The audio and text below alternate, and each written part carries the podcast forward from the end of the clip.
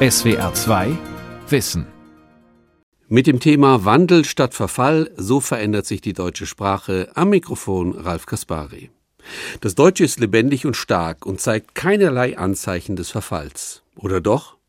Schließlich wandern gerade im Zuge von Corona lauter fremde Wörter ein, Boostern zum Beispiel oder Lockdown, und schon mehren sich Stimmen, die rufen Achtung, die deutsche Sprache, die befindet sich in einer Krise, sie wird unterwandert. Doch das ist falsch. Anstatt zu verfallen, befindet sich die deutsche Sprache im permanenten, fruchtbaren Wandel, der ihr das Überleben sichert. Das sagt der Trierer Sprachwissenschaftler Dr. Werner Schäfer. In 50 Jahren gibt es kein Deutsch mehr. Diese düstere Prophezeiung stammt nicht etwa von einem Deutschen, sondern von einem Ägypter, einem jungen Mann, der an der Kairoer Universität Germanistik studiert hatte und nun deutsche Touristen durch sein Heimatland führte. Das Deutsche war für ihn angesichts des Ansturms der Anglizismen dem Tod geweiht. Diese Prophezeiung hat einen Manko. Sie ist bereits 20 Jahre alt. Dem Deutschen blieben jetzt also nur noch 30 Jahre bis zum Untergang. Aber danach sieht es nicht aus. Das Deutsche ist stark und lebendig und zeigt keine Anzeichen des Verfalls. Und es wird auch in 30 Jahren noch stark und lebendig sein. Aber wie können wir da so sicher sein? Die Sprachwissenschaft ist vorsichtig mit Prognosen über die Zukunft der Sprache. Es ist schwer genug, etwas Schlüssiges über die Vergangenheit oder die Gegenwart zu sagen, von der Zukunft ganz zu schweigen. Aber in diesem Falle können wir mit Gewissheit sagen, dass diese Prophezeiung wenn man einmal von einer Naturkatastrophe kosmischen Ausmaßes absieht, nicht eintreten wird. Warum nicht? Da ist zunächst einmal die schiere Zahl von Sprechern des Deutschen. Es dürften um die 100 Millionen sein, die meisten davon Muttersprachler. Nun könnte man einwenden, was ist das schon im Vergleich zum Arabischen, zum Spanischen oder gar zum Chinesischen? Aber als Maßstab sollten nicht andere Sprachen herhalten, sondern das Deutsche selbst, seine Vergangenheit. Noch nie hat Deutsch so viele Sprecher gehabt wie heute, nicht einmal in der Zeit der größten Ausdehnung der deutschen Reiche. Das Deutsche ist also stark schon aufgrund der Zahl seiner Sprecher. Wichtiger als die schiere Zahl der Sprecher ist aber der Gebrauch des Deutschen.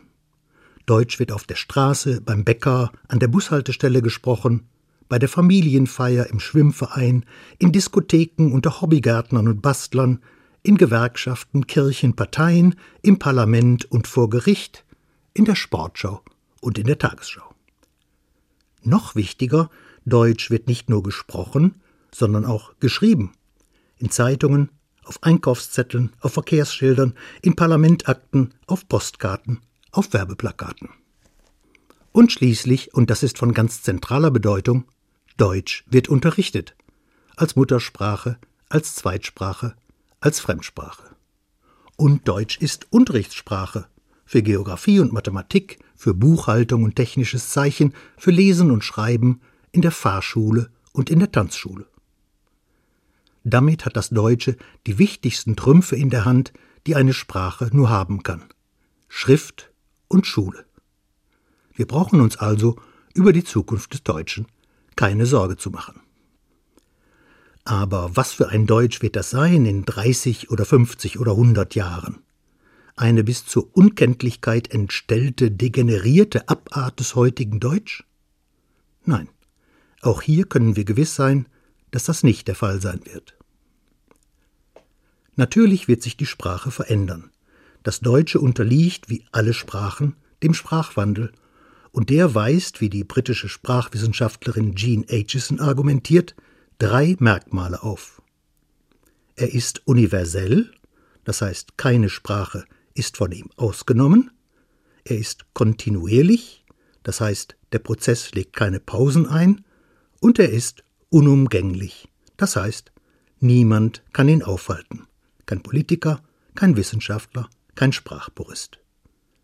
Was sich verändert und wie, das entscheiden wir, die Gemeinschaft der Sprecher. In diesem Sinne ist Sprachwandel eine zutiefst demokratische Angelegenheit, vielleicht die einzige. Den drei genannten Merkmalen des Sprachwandels möchte ich noch ein viertes hinzufügen, eins, das unserer Intuition zunächst widerspricht. Sprachwandel ist, wie gesagt, universell, kontinuierlich und unumgänglich, aber er ist auch langsam. Eine befremdliche These. Beobachten wir denn nicht überall und ständig, wie neue Wörter in die Sprache eindringen, wie junge Menschen sich anders ausdrücken als alte? Natürlich. Aber angesichts des Neuen neigen wir dazu, das Alte zu übersehen. Das Neue ist auffälliger, aber das Alte überwiegt. Das wird deutlich, wenn wir den Blick von den Wörtern weg auf den Satzbau richten, auf die Formenlehre, auf die Aussprache. Dort ist Sprachwandel viel schwerer zu beobachten, eben weil er langsamer ist. Nehmen wir den Genitiv, diesen totgeweihten Kasus des Deutschen. Kein Mensch gebrauche heute noch den Genitiv, hört man. Kein Mensch? Das kann ich nicht bestätigen. Ich benutze ihn, meine Freunde und Kollegen benutzen ihn, die Autoren der Aula benutzen ihn, der Redakteur der Aula benutzt ihn, und Sie, liebe Hörer, benutzen ihn vermutlich auch. Dass kein Mensch ihn benutze, kann man wirklich nicht sagen. Dass auch der Genitiv dem Sprachwandel unterliegt, bleibt davon unberührt.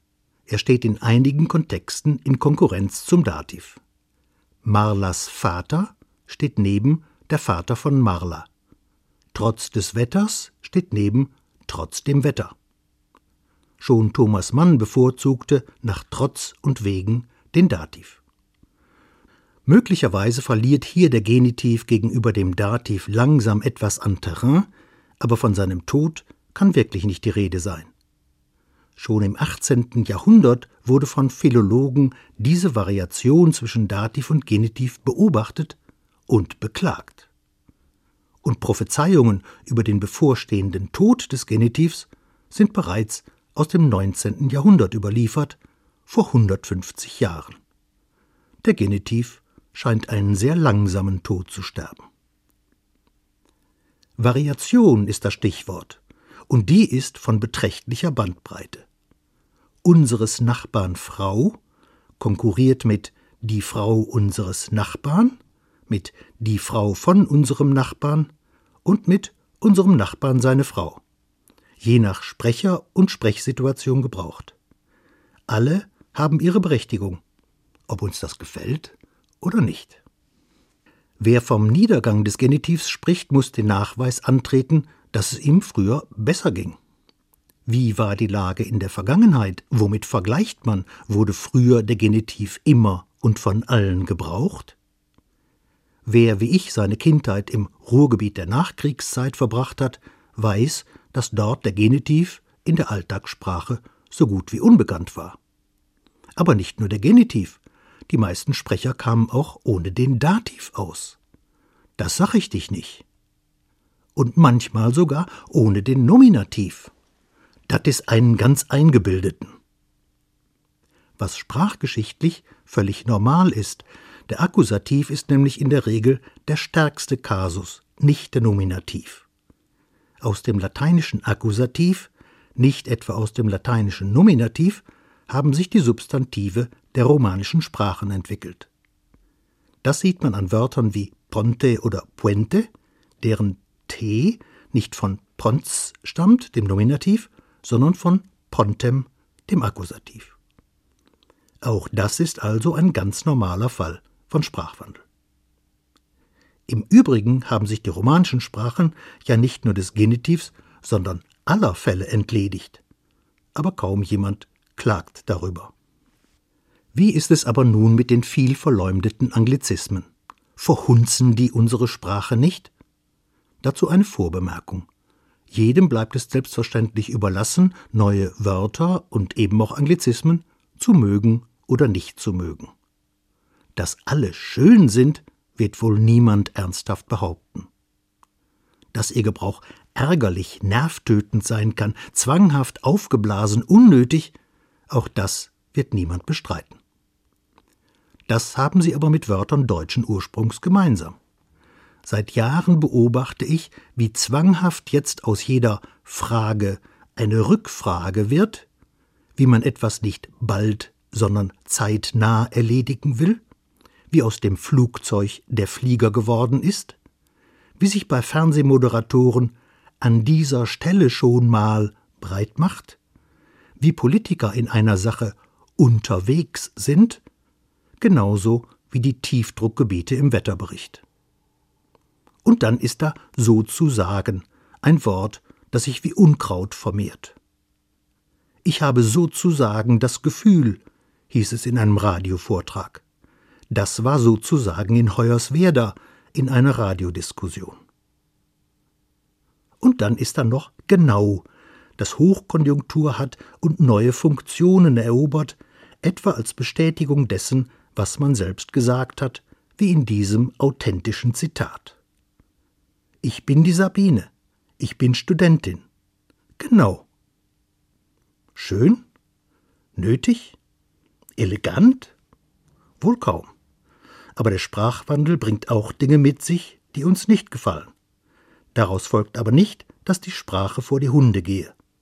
Sprecher haben eben manchmal das Bedürfnis, modern zu klingen, aktuell und übernehmen meist unbewusst Sprachformen, die einfach en vogue sind. Insofern ist an den Anglizismen also zunächst einmal nichts Ungewöhnliches. Aber wie ist es mit ihrer schieren Zahl? Auch da kann Entwarnung gegeben werden. Es gibt zwar viele, aber auch wiederum nicht so viele Anglizismen, wie wir meinen, und ihre Zahl ist in den letzten Jahren eher stabil geblieben. Auch Anglizismen sterben aus oder verschwinden zumindest aus der Alltagssprache. Zu dem aktiven Sprachgebrauch meines Vaters gehörte noch groggy. Das ist jetzt so gut wie verschwunden. Andere Anglizismen sind längst so sehr Teil des Deutschen geworden, dass sie gar nicht mehr als fremd wahrgenommen werden. Man muss nur lange genug warten, bis sie heimisch klingen. Die Brüder Grimm befanden in ihrem Wörterbuch Fällt von ungefähr ein fremdes Wort in den Brunnen einer Sprache, so wird es so lange darin umgetrieben, bis es ihre Farbe annimmt und seiner fremden Art zum Trotze wie ein heimisches aussieht. Veranschaulichen lässt sich das an dem Wort Keks, das im 19. Jahrhundert aus Englisch Cakes übernommen und so stark eingedeutscht wurde, dass man keinen Anglizismus mehr erkennt.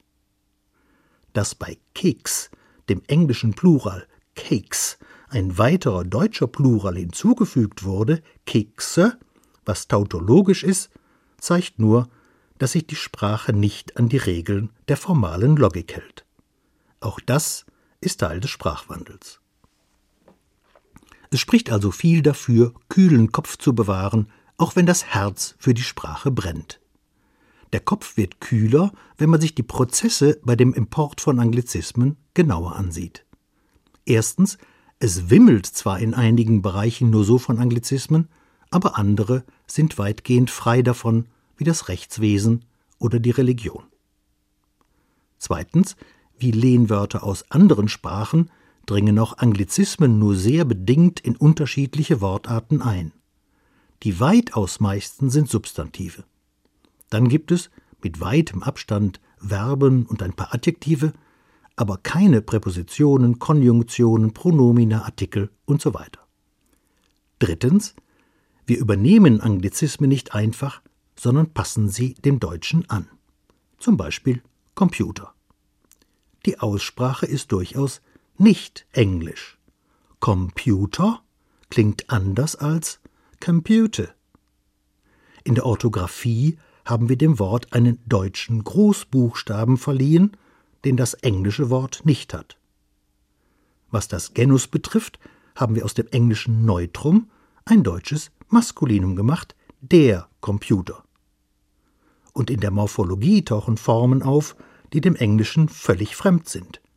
Mit den Computern. Mir scheint, das spricht eher für die Stärke der importierenden Sprache, für das Deutsche, als für die Stärke der exportierenden Sprache für das Englische.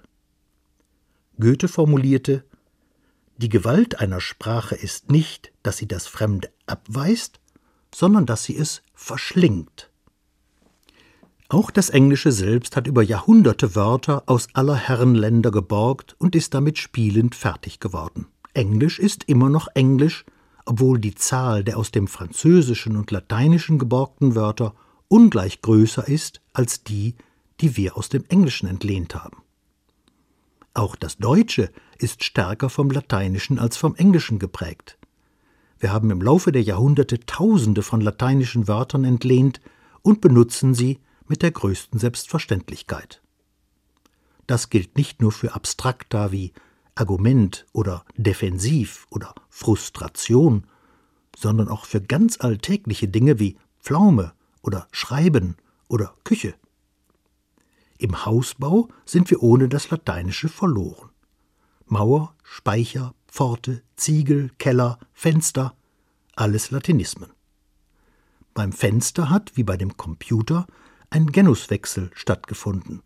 Aus Fenestra Femininum ist Fenster Neutrum geworden. Auch im Staatswesen finden sich Latinismen ohne Ende. Regierung, Koalition, Opposition, Minister, Präsident, Kanzler, Staat, alles Latein. Dabei haben wir mit lateinischem Material Wörter geformt, die es im Lateinischen gar nicht gab oder die eine andere Bedeutung hatten, ein Phänomen, das beim Englischen oft beklagt wird. Handy, Oldtimer, Public Viewing, das aber im Lateinischen ohne Beanstandung durchgeht. Referat, Visum, Alibi.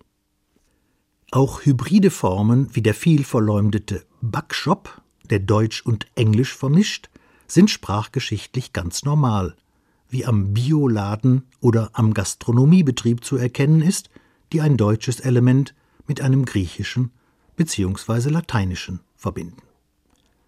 Der letzte Rückzugsort für Menschen, die in den Anglizismen den Untergang der Sprache sehen, aber dennoch aufgeschlossen erscheinen wollen, ist das Argument, sie hätten nichts gegen Anglizismen, wenn diese nötig seien. Aber was ist nötig? Wir haben im Deutschen unzählige Wörter, die nach dieser Berechnung unnötig wären, nämlich Synonyme wie weil, da und denn. Da könnte man ja auch mit einem auskommen. Die Sprache würde aber ärmer werden und viele feine Schattierungen könnten nicht mehr ausgedrückt werden. Es ist nämlich nicht so, dass Sprache aus vorhandenen Ideen besteht, die dann mit Wörtern ausgestattet werden, wie Schubladen, auf die man ein Etikett klebt. Die Sache ist komplizierter. Form und Inhalt stehen in einem wechselseitigen Verhältnis zueinander, und mit neuen Wörtern können auch neue Inhalte ausgedrückt oder alte Inhalte neu wiedergegeben werden. Synonyme bereichern die Sprache also, und das gilt auch für Anglizismen. Etwa für das Wort joggen. Anfangs schien es so übermächtig, dass es Laufen in Gefahr zu bringen drohte, aber jetzt hat es seinen Platz in der Sprache gefunden und steht als Alternative zu Laufen zur Verfügung. Dabei hat sich eine feine Unterscheidung herausgebildet. Wer etwas auf sich hält, läuft. Läufer, die das Laufen als Sport betrachten, die regelmäßig laufen, sprechen vom Laufen. Sie sind Freizeitläufer, nicht Freizeitjogger. Sie laufen im Lauftreff, nicht im Joggingtreff. Sie nehmen an Laufwettbewerben teil und nicht an Joggingwettbewerben. Das Joggen ist die kleine Schwester des Laufens und wird jetzt meist benutzt für eine Fortbewegungsart, die irgendwo zwischen Laufen und Gehen angesiedelt ist. Kurioserweise nähert sich damit das Wort im Deutschen jetzt wieder seiner ursprünglichen Bedeutung im Englischen an. Was folgt aus all dem? Auch wenn es gute und schlechte Fremdwörter geben mag, viele von ihnen bereichern die Sprache. Der ganz unverdächtige Hermann Riegel, ein Kunstkritiker und Sprachreiniger des 19. Jahrhunderts, der unter anderem das fremde Zigarre durch Rauchrolle ersetzen wollte, sagte, dass er vor die Alternative gestellt, alle oder keine Fremdwörter zu haben, lieber alle haben würde. Doch kehren wir zum Sprachwandel an sich zurück. Wie verläuft der? Welche Merkmale weist er auf? Das illustriert am besten ein Bild. Ein Bild, das von dem Düsseldorfer Linguisten Rudi Keller in die Diskussion eingebracht wurde, das Bild vom Trampelpfad. An der Universität Trier haben wir auf unserem Campus ein Beispiel dafür, das geradezu geschaffen ist, Sprachwandel zu veranschaulichen. Die Plane des Campus haben von einem Parkplatz aus einen Fußweg auf den höher gelegenen zentralen Innenhof geschaffen, ein Fußweg, der in leichten Windungen den Anstieg bewältigt, ein sanfter, bequemer Anstieg auf Pflasterstein. Dieser Weg ist aber nicht der kürzeste man kann auch geradeaus über den Rasen laufen. Damit muss irgendwer einmal begonnen haben. Andere folgten diesem Beispiel, was man an einem etwas abgetretenen und vergilbten Rasen ablesen konnte. Immer mehr benutzten diese Spur, bis daraus ein Trampelpfad wurde. Der Rasen war jetzt ganz verschwunden.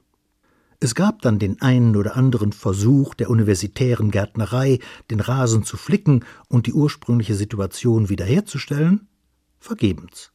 Die Menge setzte sich durch, der Rasen verschwand, der Trampelpfad kam wieder zum Vorschein. Schließlich hatte die Unileitung ein Einsehen und pflasterte den Trampelpfad. Der war jetzt quasi amtlich geworden und stand gleichwertig an der Seite des ersten Wegs. Das ist Sprachwandel.